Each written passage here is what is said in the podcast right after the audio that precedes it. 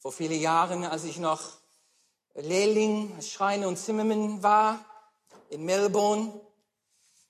Übrigens, Melbourne ist ungefähr zehnmal so groß im Große als Berlin. Ja? Zehnfach. Ja? So, wenn man da geschreinet hat, hieß man, muss man viel fahren, ne?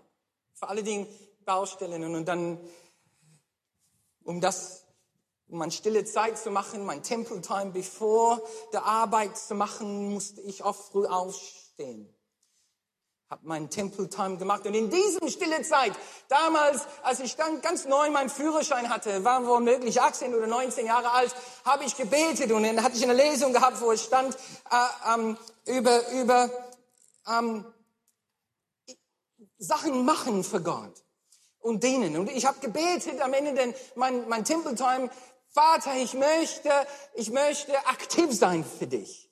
Ich möchte dir dienen und ich, ich möchte aus der Komfortzone rauskommen. Dann mein Bibel zugemacht, ähm, mich dann angezogen, dann im Auto gestiegen und bin ich dann Richtung dann Autobahn gefahren. Und da der Autobahnanschlussstelle wollte ich dann links abbiegen ähm, direkt vor mir ein schlimmer Autounfall. Ganz schlimm. Ja, habe ich gedacht. Was soll ich machen? Soll ich anhalten und helfen? Ja, dann, oder soll ich pünktlich ankommen auf der Arbeit? Na, kriege ich, oh, oh, wenn, ich, wenn ich hier anhalte, dann kriege ich Ärger von, meiner, von meinem Chef auf der Baustelle. Dann soll ich weiterfahren. Und, und wie ich an Boot hier, dann wollte ich und spürte ich, wie die Ströme dann mich einfach dann vorantreibt und sagt, fahr weiter, die werden okay sein, jemandem anderes wird helfen. Aber, aber in diesem Augenblick, und es war nicht äh, allmählich, es ist augenblicklich spürte ich, wie der Wind, wie der Wind mich direkt dahin bringt. Dann habe ich geparkt, Warnlicht angemacht, ausgestiegen, einfach zu helfen. Keine Ahnung, 6.30 Uhr morgens war das oder 7 und dann habe ich gesehen, dass, dass, ähm, dass der Fahrer, der Fahrer in den Auto direkt vor mir war bewusstlos. Bin ich dann eingestiegen bei ihm und habe dann gesehen, dass er eine Wunde hatte und er spritzte Blut. Bin ich dann hinten in den Rückbank eingestiegen, weil ich in den Eingangstüren, seine Türen nicht reinkommen konnte. Der war beschädigt. Totalschaden, beide Autos bin ich hinten gezogen und, und weil ich mich schäme, dass ich schon längst keine Erste-Hilfe-Kurs gemacht habe. Damals hatte ich Sachen frisch im Kopf. Direct Pressure, Direct Pressure, direkter Druck auf die Wunde. Ich bin hinten gestiegen und es war eine Kopfwunde.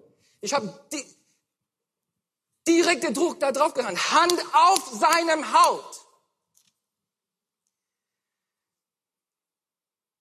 Und während ich das gemacht habe, ist der andere Fahrer ausgestiegen aus seinem Auto. Und der war ein totaler Schock. Woher habe ich erkannt, dass der in Schock war? Weil er anfing, uns Vorwürfe zu machen. So hättest du nicht fahren dürfen. Warum hast du nicht aufgepasst? Das geht nicht. Und er eigentlich kriegt nicht mit, was hier am Laufen war. Ich sitze hinten, der, der, der Fahrer von, von mir vorne, dann ist in den im Fahrstuhl, ich habe meine Hand auf seinem Kopf und, und da habe ich einen Mann nur ein paar Meter von mir, der fängt an, uns anzuschimpfen. So surreal war diese Szene. Leute, die es geübt sind, kennen das, sind trainiert. Ich bin es nicht geübt.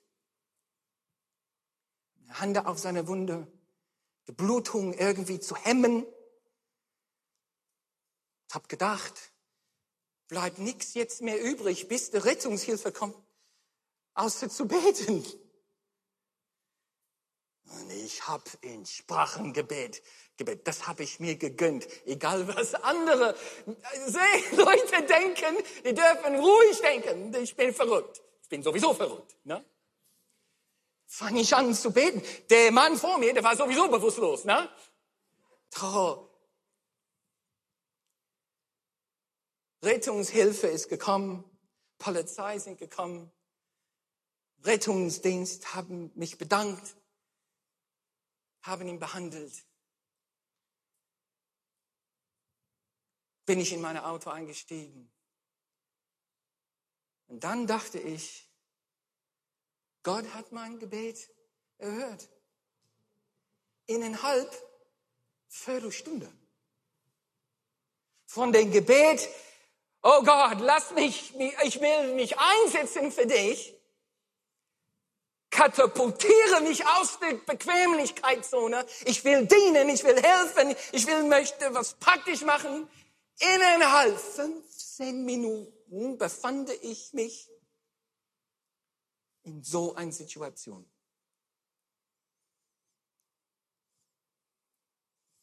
Aber wir setzen unsere Segel und wir sagen, Heiliger Geist, komm, fühle, fühle mein Leben, führe mich. Ich möchte Leben im Geist erleben. Leben im Geist. Na, Friedhelm hat uns vor zwei Wochen beigebracht, Leben im Geist heißt prophetisch. Leben im Geist ist prophetisch, weil Gott andauernd zu uns spricht. Wir müssen nur auf seine Wellenlänge kommen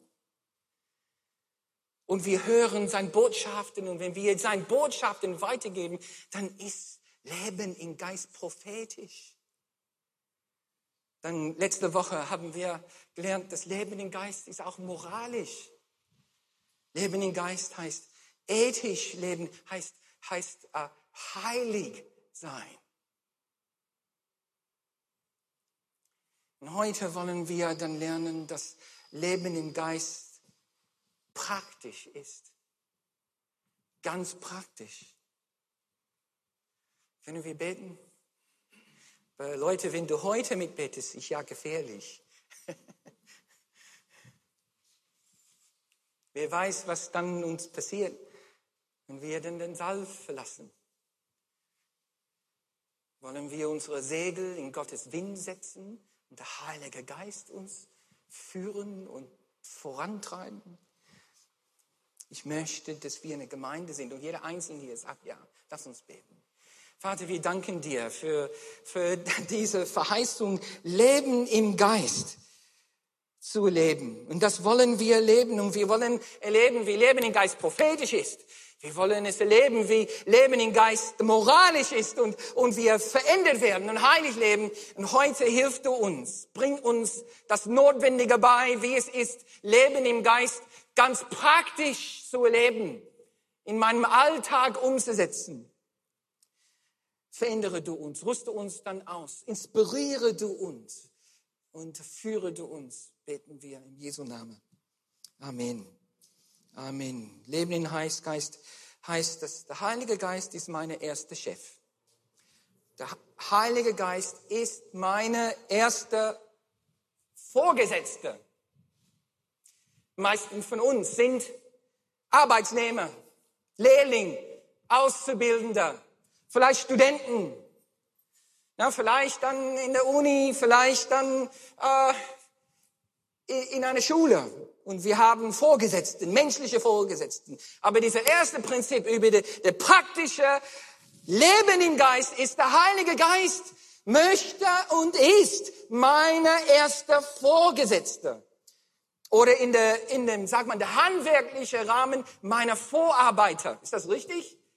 So, wenn du eine Baustelle hast, dann der Chef der Baustelle von, sag mal, der Bauunternehmen her heißt ein Vorarbeiter.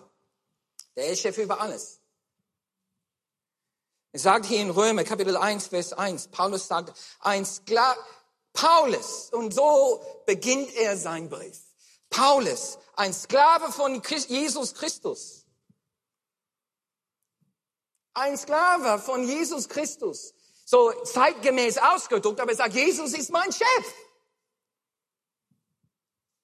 Der allererste Satz in seiner langen Brief zu den Römern, Jesus ist mein Chef. Zum Apostel berufen und das du bestimmt, Gottes gute Botschaft bekannt zu machen. Ne? In Melbourne, meine Firma, die hatten so fünf bis sechs große Baustellen. Dann haben wir ein Gebäude so wie diesem gebaut und noch größer und auch ein bisschen kleiner, so unterschiedliche Größen. Und verstreut in Melbourne waren diese Baustellen und jede Baustelle von unserer Bauunternehmensfirma hatte eine, eine Vorarbeiter. Und diese Vorarbeiten, die waren meine unmittelbare Chefs. Ja, und als 16-jähriger Lehrling musste ich dann lernen, mich unter diesen Chefs zu unterordnen. Und ähm, wichtige, wichtige Erlebnis. Aber ich, ich habe gelernt durch das Hingabe Gott gegenüber und meine Beziehung mit Jesus, dass der Heilige Geist, der Jesus ist, eigentlich meine erste und wichtigste Vorgesetzte ist auf der, auf der Baustelle. Ich, ich habe ich hab dann diese Sehnsucht und diese Erfahrung gelernt, dass, dass der Heilige Geist auch andauernd zu mir spricht und sprechen möchte über mein Job, mein Beruf und wie ich das ausübe.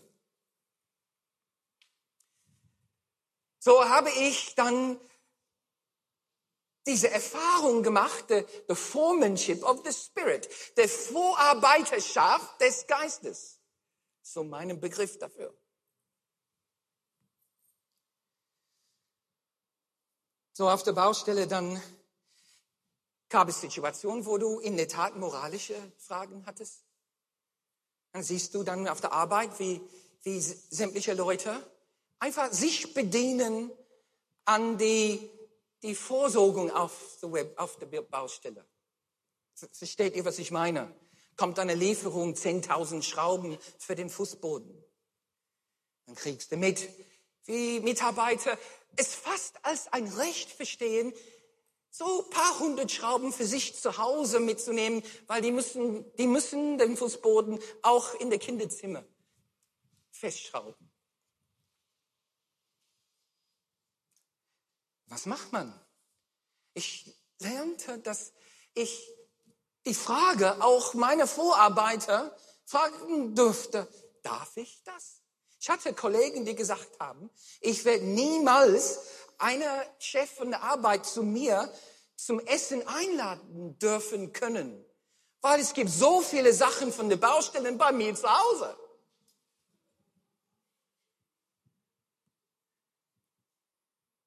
Ja, das überlappt sich noch etwas mit letzter Woche, ne? Weil Diebstahl, ist das Diebstahl? Weil, weil eigentlich der Vorarbeiter, meine Vorarbeiter sagte, Josef, das ist nicht für dich. Mach nicht, tu das nicht. Nimm gar nichts von der Baustelle bei denen mit nach Hause. Ähm, wenn überhaupt, dann kannst du fragen, aber eigentlich will ich nicht, dass du es tust. Reden Gottes ganz praktisch. Na, ich, äh, und dann Sicherheit auf der Baustelle.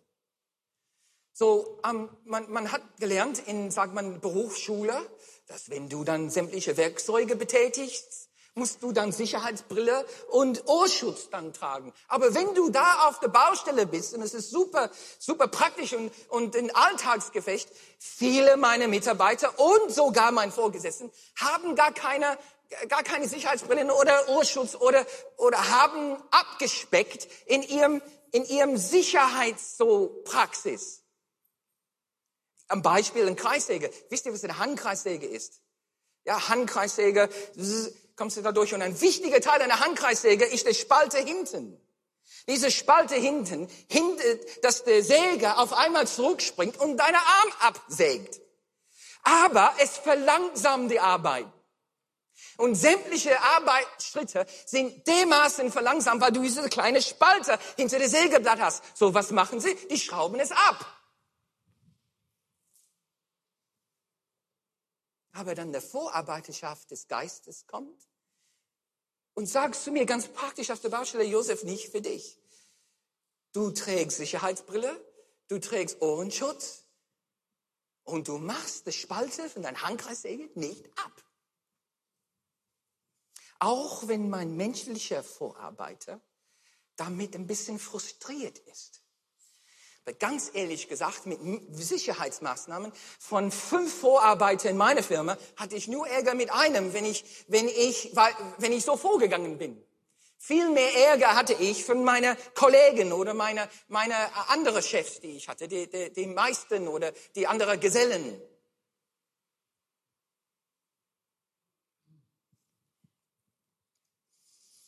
Qualitätmanagement.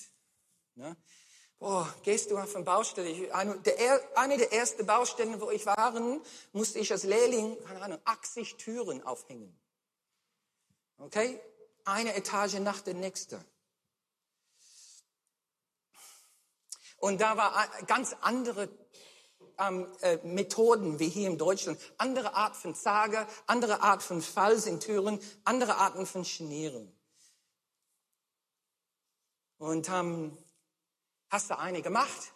Nicht perfekt, aber gut genug.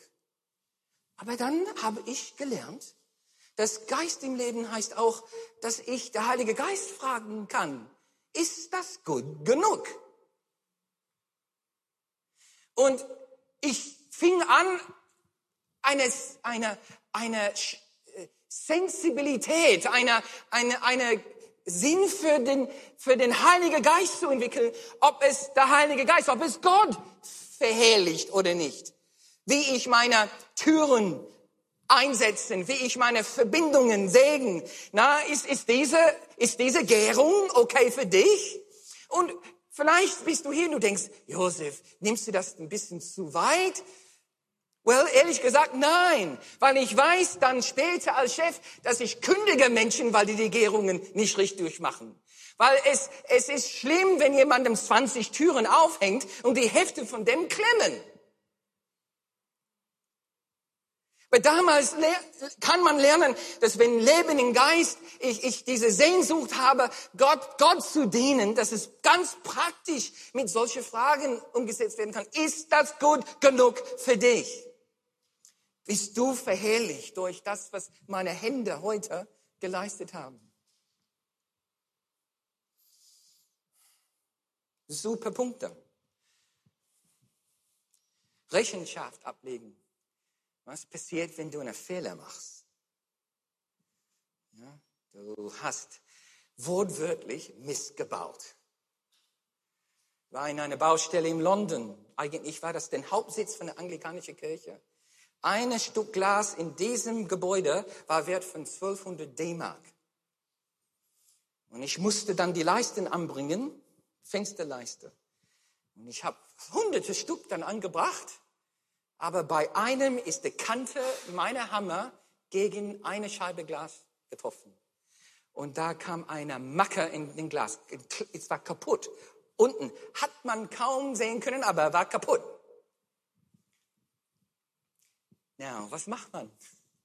Und ich, wenn, wenn der Heilige Geist deine Vorarbeiter ist, dann legst du auch Rechenschaft bei ihm erst ab. Ganz praktisch.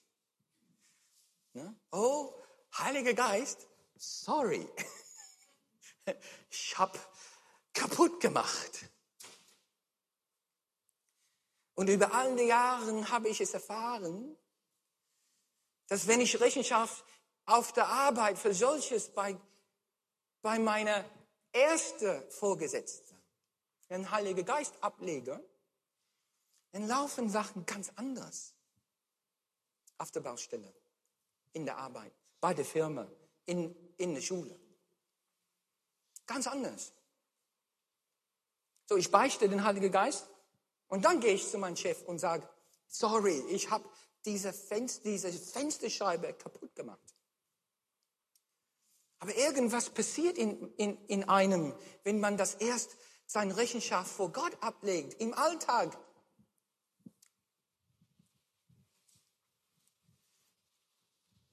Ganz, ganz praktisch. Wenn man überfordert ist, habt ihr es erlebt, dass ihr einfach überfordert war auf der Arbeit einfach überfordert. Einen Nachmittag, nach dem Tag, dann auf einer Baustelle in London kam mein Chef zu mir, mein Vorarbeiter, der sagte, du bist zu langsam. Wenn du nicht fünffach machst morgen, wie heute, bist du gekündigt. Türrahmen musste ich anbringen in einem Palast. Fünffach. Überfordert. Aber ich habe einen Chef. Echt? Ich habe einen Chef. Ich bin ein Sklave Christi. Auch hier. So, der sagt, du musst fünffach dann machen wie heute. Ich fahre nach Hause, ich weiß nicht, Morris, ob wir darüber gesprochen haben damals, aber ich habe ich hab gesagt, Gott, ich brauche deine Hilfe. Siehst du? Weil ein Vorarbeiter hilft auch der Mitarbeiterschaft. Und der Heilige Geist, ich weiß nur, den nächsten Tag habe ich es geschafft. Fünffach das zu machen, was ich den Tag davor gemacht habe. Leben im Geist ist praktisch. Leben im Geist heißt auch zu leben wie der Heilige Geist meiner Vorarbeiter, diese erste Chefrolle, dann haben kann in meinem Leben, haben möchte. Wo weht der Wind für uns? Praktisch, praktisch sein heißt auch ein diakonisches Herz haben ein diakonisches Herz. Leben im Geist heißt, dass wir ein Herz für die Bedürftigen haben werden, weil Gottes Herz schlägt nach solches. Wenn wir im Geist leben, werden wir Menschen helfen wollen. Guck mal, Matthäus 25, und das ist, finde ich mir so wichtig oder ist es so wichtig. Ich, ich dachte, wir lesen das jetzt gemeinsam. Bibelvers ist hier, vielleicht habt ihr das auch in eurer Bibel. Matthäus, Vers 25, fangen wir an, Vers 31. Wenn der Menschensohn in seine Herrlichkeit kommt und mit, dem, mit allem Engeln wird er auf seinem Thron der, der Herrlichkeit sitzen. So, das ist kein Gleichnis hier. Er spricht direkt. Es ist ja keine Geschichte, obwohl der Metapher benutzt, ist es eine Tatsache. Dann werden alle Völker der Erde vor ihm zusammengebracht und er wird sie in zwei Gruppen teilen, so wie ein Hirt die Schafe von der Ziege trennt. Die Schafe wird er rechts von sich aufstellen, die Ziegen links. Dann wird der König zu, deinem, zu, zu denen, die auf seiner rechten Seite sagen, kommt her, euch hat mein Vater gesegnet. Nehmt das Reich in Besitz, das von Anfang der Welt an für euch geschaffen wurde, ist, worden ist. Denn als ich Hunger hatte, habt ihr mich zu essen gegeben. Als ich Durst hatte, gab ihr mir zu trinken. Als ich fremd war, habt ihr mich aufgenommen. Als ich Nacht war, habt ihr mir Kleidung gegeben. Als ich krank war, habt ihr mich besucht. Und als ich im Gefängnis war, kam ihr zu mir. Als ich im Gefängnis war, kam ihr zu mir. So, Klaus Dieter und ich haben so eine Erfahrung mit Gefängnisdienst in der Urhaft hier in Düsseldorf, wo einer äh, Australier eigentlich da im Urhaft dann saß. Und wir, der war eigentlich eine Betrüger. Und das war er. Der hatte, der hatte gefälschte Checks in das Safe Gefängnis gehabt für über 10 Millionen Dollar. Aber die waren gefälscht. Und deshalb saß er in Urhaft. Aber wir haben ihn besucht in seiner Verzweiflung. Dein geholfen, welch ein Tag das war. Dann hier haben wir haben zu trinken zu geben. ich habe jetzt meinen Platz verloren. Welche Vers? Okay, Vers 37. Herr, okay, ich wiederhole dann ein bisschen.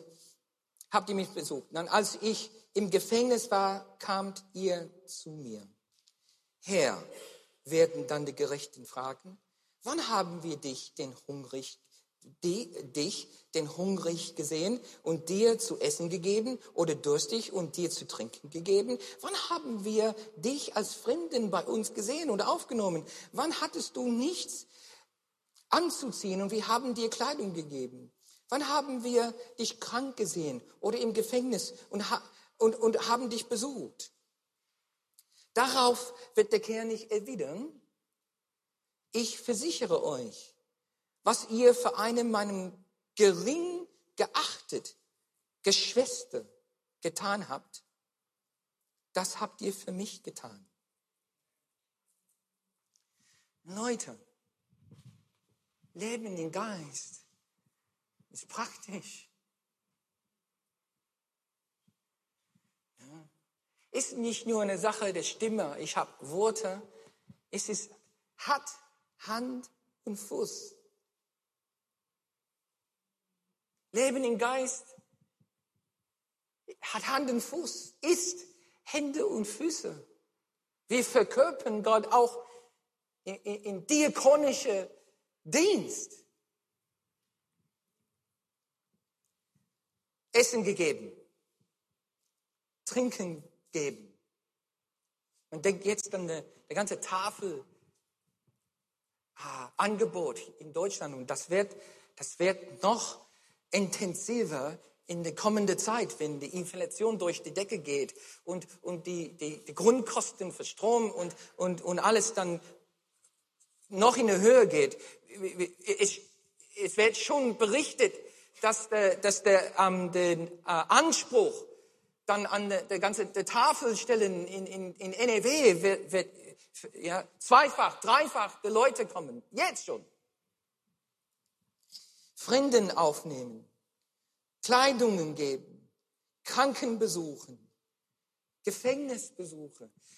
Ganz praktisch. Und Jesus gibt das so eine Priorität. Und er sagt, Leute, es ist so wichtig für Gott, dass wir auch vor ihm diesbezüglich auch Rechenschaft ablegen werden. Aber es ist so in so eine Art und Weise so kommuniziert, dass, äh, und so er, erklärt von Jesus, dass, dass die Leute, die das gemacht haben, haben es von, von ihrem, aus ihrem Herzen heraus gemacht und gar nicht gewusst haben, dass es, dass es eine Pflicht war. Beziehungsweise haben es bedingungslos durchgeführt.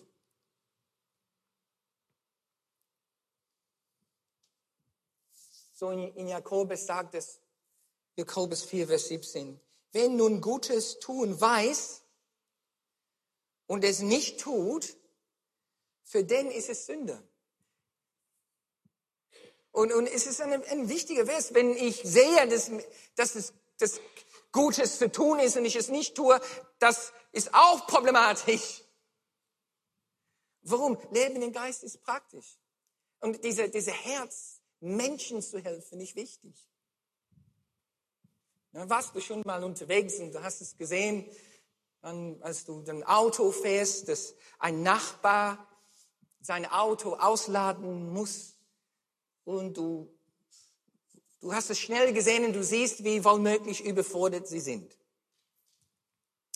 Ich nehme diese Sachen mehr und mehr wahr, wo ich, ich habe gelernt, ich muss noch mehr Fahrzeit einplanen, so dass wenn ich sehe, dass jemandem an der Straßenseite Hilfe braucht, dass ich weiß, reflexmäßig kann ich anhalten und helfen. Hilfe anbieten, das Sofa mit reinzutragen. Hilfe anbieten, so einen Schrank mit, mit auf die zweite Etage nehmen. Ne? Und nicht immer denken, ich habe keine Zeit, ich fahre einfach weiter. Ich möchte es erleben, dass der Heilige Geist mein Segel füllt und mich dahin führen kann, wo er möchte. Das ist, was es heißt, im Geist zu leben.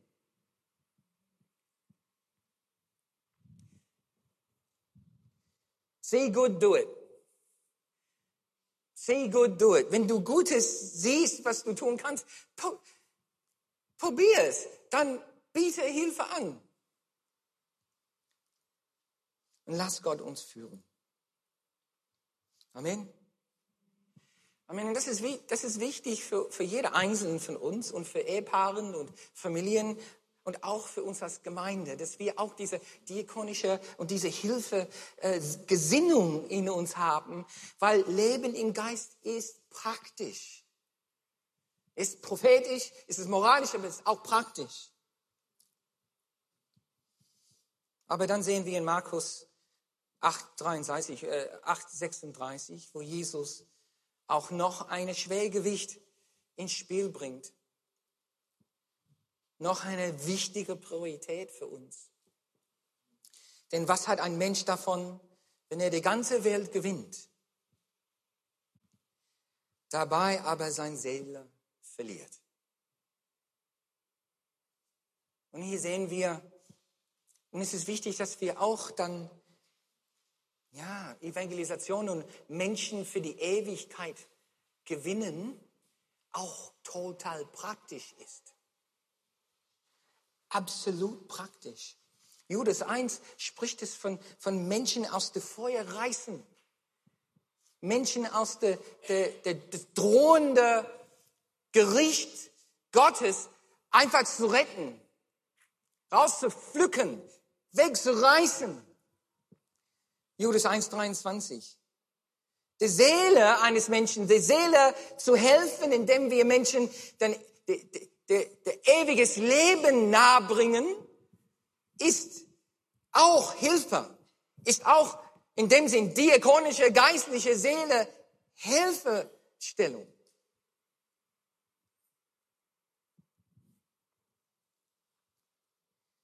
Es ist nicht entweder oder. Na, entweder hilfe ich praktisch oder seelisch. Gott möchte, dass wir in beiden tätig sind. Evangelisation und diakonische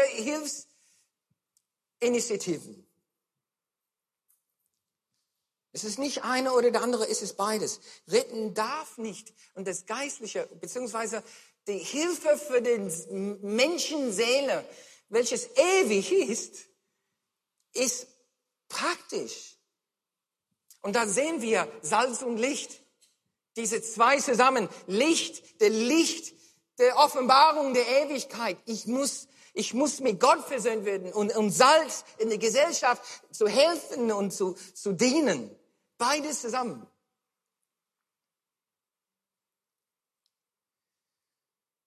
In, Matthäus 9 gibt es dann eine, eine Bibelstelle, wo ich ein, ein, als ein ganz neues Licht das ähm, jetzt sehe. Hier sagt es in Matthäus 9, 36, 30 folgendes, als Jesus die viele Menschen sah, so Jesus sah Menschenmengen, viele. Er denkt, es war nicht immer der Fall. Jesus hat nicht immer tausende Leute, die ihm hinterher waren. Am Anfang war es weniger. Dann ist es gewachsen. Und dann ist es gewachsen und dann ist es gewachsen. Und dann gab es Epochen, Zeiten, wo er tausende Leute sich drumherum hatte. So hier sagt es, er sah vielen Menschen, ergriff ihm tiefes Mitgefühl, denn sie waren hilflos und erschöpft, wie Schafe ohne Hirte. Dann sagte er zu seinen Jungen, die Ernte ist groß, aber es gibt nur wenig Arbeiter. Bittet deshalb den Herrn der Ernte, mehr Arbeiter auf die Felder zu schicken. In diesem Vers verstehen wir oft und wenn wir oft so auch beigebracht, die Ernte ist da. Und der erste Nuance oder der erste Ansicht dieser Vers, die ich beigebracht wurde, ist, seitdem ist der Ernte andauernd da. Da ist eine permanente Ernte. Und so wir wollen beten, dass Gott Mitarbeiter für die Ernte schickt. Und das ist legitim. Da ist eine Ernte und auf der Seele-Ebene gebracht. Der Ernte ist, dass Menschen, Menschen wollen gewonnen werden für Jesus. Die möchten ihrem Leben ihm geben. Das ist die geistliche Ernte, was da ist. Und diese, diese Auslegung oder dieser Verständnis für diese Bibelstelle ist legitim. Aber wenn du es aus seiner, seiner Gesinnung siehst, es gibt eine andere Ansicht hier weil es spricht über Ernte. Wie oft gibt es Ernte im Jahr?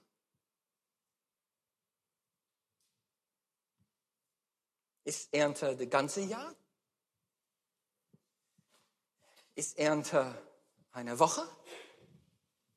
Ist Ernte ein Monat? Ich werde gerne dann zum unserer ferne Verwandtschaft in, um, am, an der Mösel mal hingehen und die, die Weinbautrauben mal miternten. Das ist ein, eine Sache, was ich gerne machen möchte. Dahin fahren und, und dann die, die Trauben mit, so mit pflücken und dann Wein machen und trinken natürlich. Ne? Ist unsere ferne Verwandtschaft. Aber aus den Sinnbild heraus ergibt sich eine Tatsache und das ist, Ernte ist aber nicht unbedingt dauerhaft. Ja, als ich das, als hier der Groschen gefallen ist, warte mal, Ernte ist nicht das ganze Jahr um. Ernte ist eine bestimmte Jahreszeit. Dann konnte ich mich in der, mein, der eigene Bauernhof meiner Familie mit reinsetzen. Meine, meine Mutter hat Plantagen auf, auf unserem Bauernhof in Australien. Und ich weiß, es ist dann ähm, auf, auf unserem Bauernhof auch dann Heu wird nur zu einer bestimmten Jahreszeit geerntet. Jetzt seht ihr, wenn ihr die Augen aufmacht, links und rechts ähm, ähm, Autobahn fährt, seht ihr dann der ganze Heu, der jetzt geschnitten wurde. Und es ist wichtig, aber es gibt nur einen bestimmten Zeitraum, wo da das geerntet werden kann. Na, hier ist der Punkt.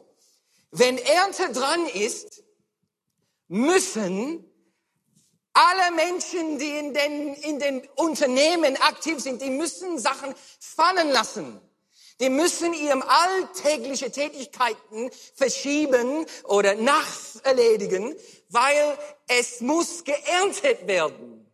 Wenn, wenn der Frucht von den Bäumen, wenn der Heu von dem Boden nicht eingesammelt wird, wird's verrotten, wird verschwendet. Versteht ihr diesen Sinnbild? So, wenn ich eine, eine, eine Unternehmen habe, so eine, ein Bauernhof, wo ich 20, 30 Leute in meinem Weinbau habe und normalerweise einer da ist mit der Flaschen betätigt und der andere mit der Etiketten, der andere mit Marketing und so weiter. Aber es Ernte gibt, dann in, diese, in diesem Kultur, dann müssen Leute einfach dann stoppen und nur das minimal tagsüber gemacht werden und allerhand gehen draußen und ernten. Na, diese Erntezeit, ist das der ganze Jahr? Nein, ist nur für eine Phase. Kann sein, dass es dann zwei Wochen ist. Deshalb jetzt ist bei Heu ist es immer schlimm, wenn geschnitten wurde und dann es regnet. So, der Bauer, der guckt, wann, oh, der, der muss berechnen und ein bisschen so äh, vom Bauch aus, aber auch dann durch seine Erfahrung, der muss entscheiden, diese, diese 100 Hektar, wann schneide ich das, dass ich die maximale Wachstum habe, aber ab dem Punkt, wo es geschnitten ist, muss dringend geerntet werden, weil wenn es dann regnet, ist alles hin. So, wenn der einen Sohn hat, der sagt, ja, nein, ich, ich habe was anderes zu tun. Und wenn sein Manager dann kommt und sagt, oh, aber ich muss erst mal die Zäune dann reparieren. Und ein anderer kommt, oh, ich habe ich hab die andere Sache nicht erledigt. Da weiß man, das ist eine Gesinnung. Wir müssen alle anpacken, um die Ernten reinzuholen. Und dann machen wir weiter. Ja, wenn man diese Gesinnung, was eigentlich zu diesem Sinnbild hingehört, dann kann man auch anderes denken. Gott schenkt uns Erdenzeiten. Wo wir jahrelang für irgendwas beten, passiert kaum was und dann auf einmal kommt eine Erdenzeit wie der ukrainische Krieg. Oder damals Syrien, wo, wo auf einmal gibt es eine Ernte einzuholen. Wo tausende Menschen auf einmal sich für Gott öffnen. Und, und hier Jesus sagt, guck mal, das sind jetzt, das war nicht am Anfang und es wird nicht immer so sein, könnte man es so verstehen. Aber ihr seht, hunderte von Menschen und der sagt, Leute, jetzt ist Erntezeit. Die sind offen, die sind neugierig, die sind verzweifelt, die wollen, äh, brauchen Hilfe. Jetzt ist die Zeit. Lasst das, was ihr jetzt äh, habt, erledigen wir das dann später. Aber jetzt geht es darum zu ernten.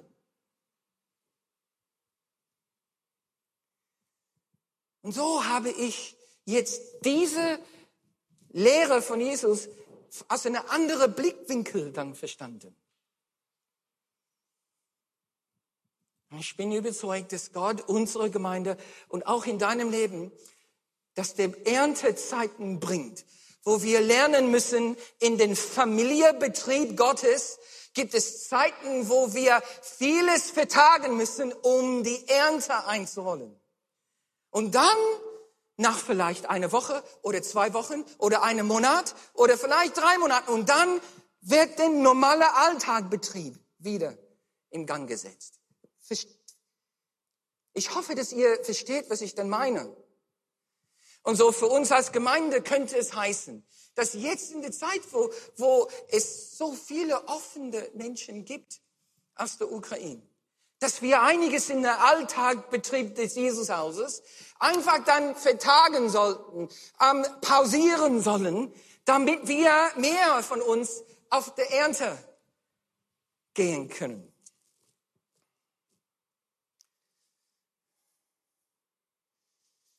Den Alltagbetrieb. Was ich normalerweise mache, was ich normalerweise mache, in Erntenzeit wird pausiert. Und ich gehe auf die Felden. und wenn du normalerweise im Büro bist, ist ja nicht schön, auf dem Feld dich zu begeben. Wenn du Glaub mir, ich, ich habe das selber erlebt, wenn normalerweise im Büro es Klimaanlage gibt, kein Staub, du wirst nicht dreckig und du musst einfach dann Buch halten und dann gibt's Erntezeit. Es ist nicht die einfachste Sache da in über 40 Grad Hitze, wo es Schlangen und Spinnen und Ärger und Schweiß gibt. Ich spreche jetzt von eigener Erfahrung in Australien beim Heu reinsammeln. Ne? Es ist gefährlich mit den Schlangen da, aber alle Mann. Und dann Jesus sagt dann, betet, dass Gott Menschen einfach dahin bewegt, in der Ernte zu kommen. Dann kann ich dann verstehen, dass, dass wie, wie Leute zurückhaltend sein können im Erntenzeit, weil normalerweise haben sie es bequeme und nette.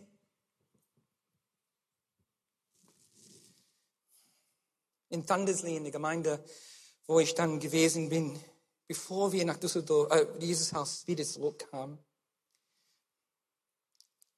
gab es eine Spaltung in der Gemeinde. Und kurz bevor Damaris und ich da gekommen sind, haben die Jugendleiter entschieden, wir wollen eine ganze Jugend, 60, 70 Jugendlichen, wollen wir hier mit unserer eigenen Gemeinde gründen. Und haben die Jugend, fast alle Jugendlichen von der Gemeinde weggelockt. Und das ist ein Grund, warum wir gebeten wurden, warum Gott uns klar gemacht hat, geh dahin zu Thundersling. Da war nur eine Handvoll. Das, das war schwer. Nur eine Handvoll von jugendlichen Teenagers noch da. Und eine von vielen Tätigkeiten, eine meiner Tätigkeiten war, das irgendwie zu retten. Und es war schwer. Es war Winter. Es war wirklich Winterzeit. Viele Enttäuschungen, viele Verbitterungen, viele Aufarbeiten, die man machen müssen, weil Leute waren echt verletzt. Meine beste Freunde sind gegangen und so weiter. Und dann haben wir diese Theaterstück gemacht, was wir auch hier im Jesushaus hatten.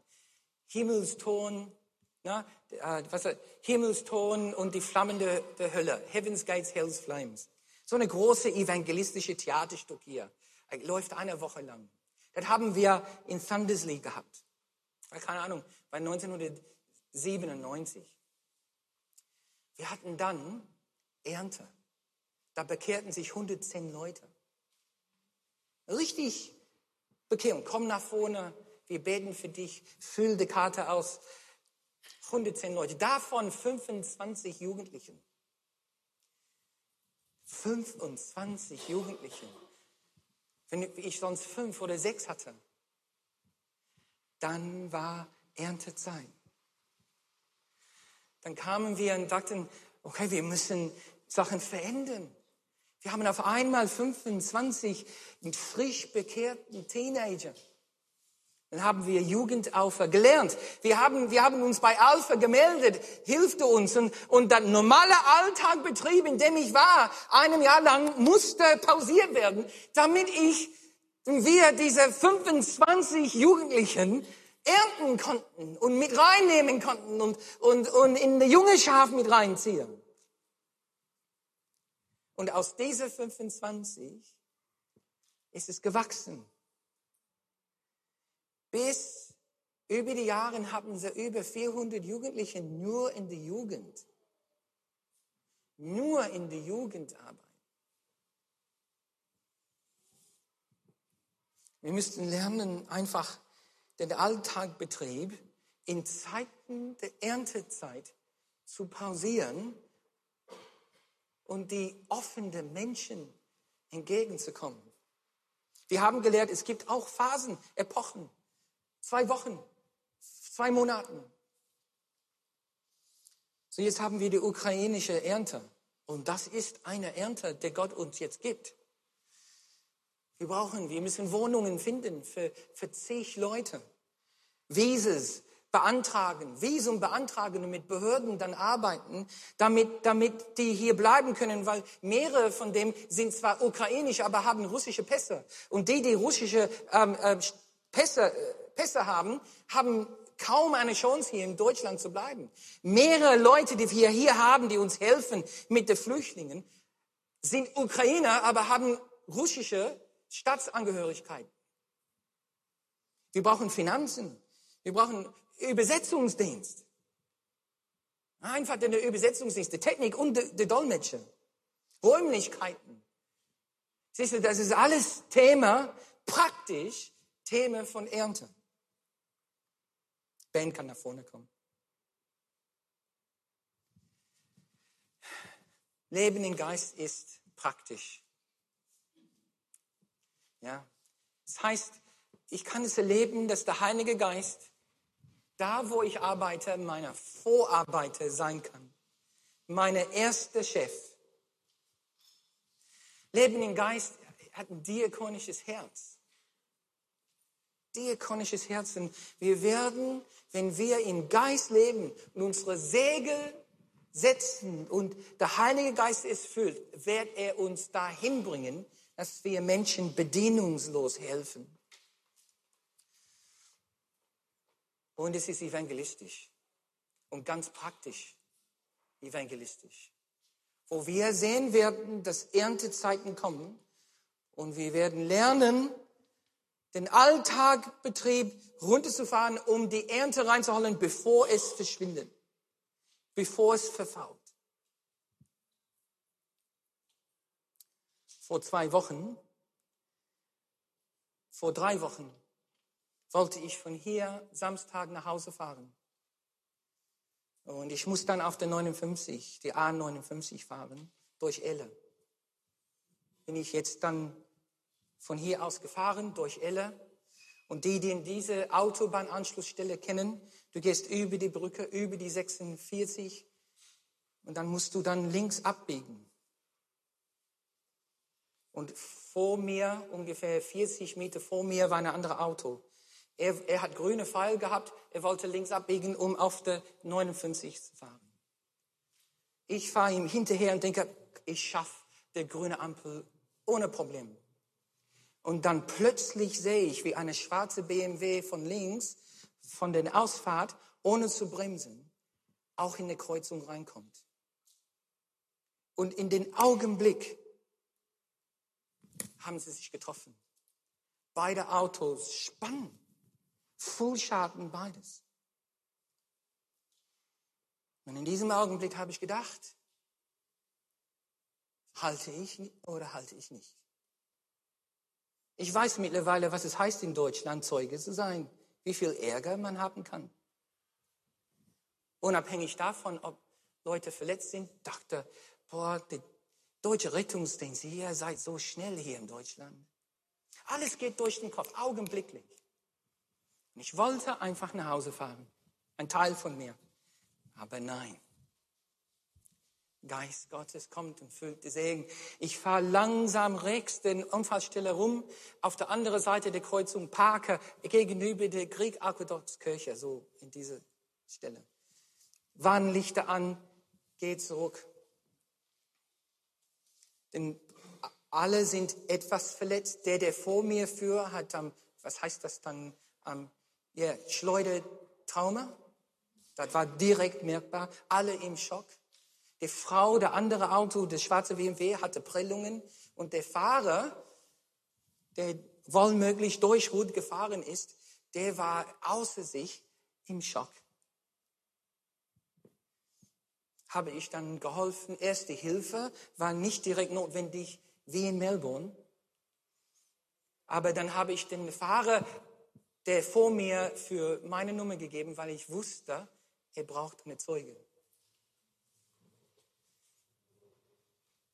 Ich erfahre, dass wenn, wenn ich bete Heiliger Geist, erfülle mein Leben, dass ich öfter anhalte als weiterfahren. Leben im Geist ist praktisch. Können wir aufstehen?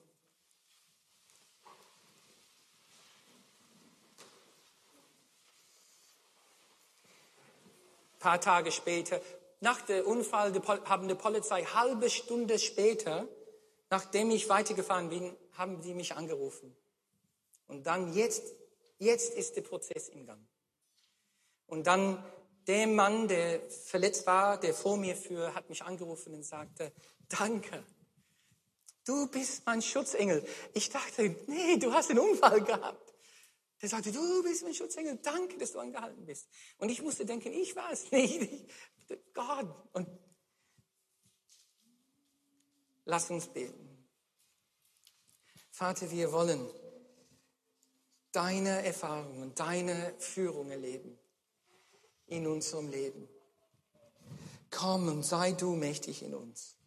Und wir wollen im Geist leben. Und wir wissen, im Geist zu leben ist praktisch.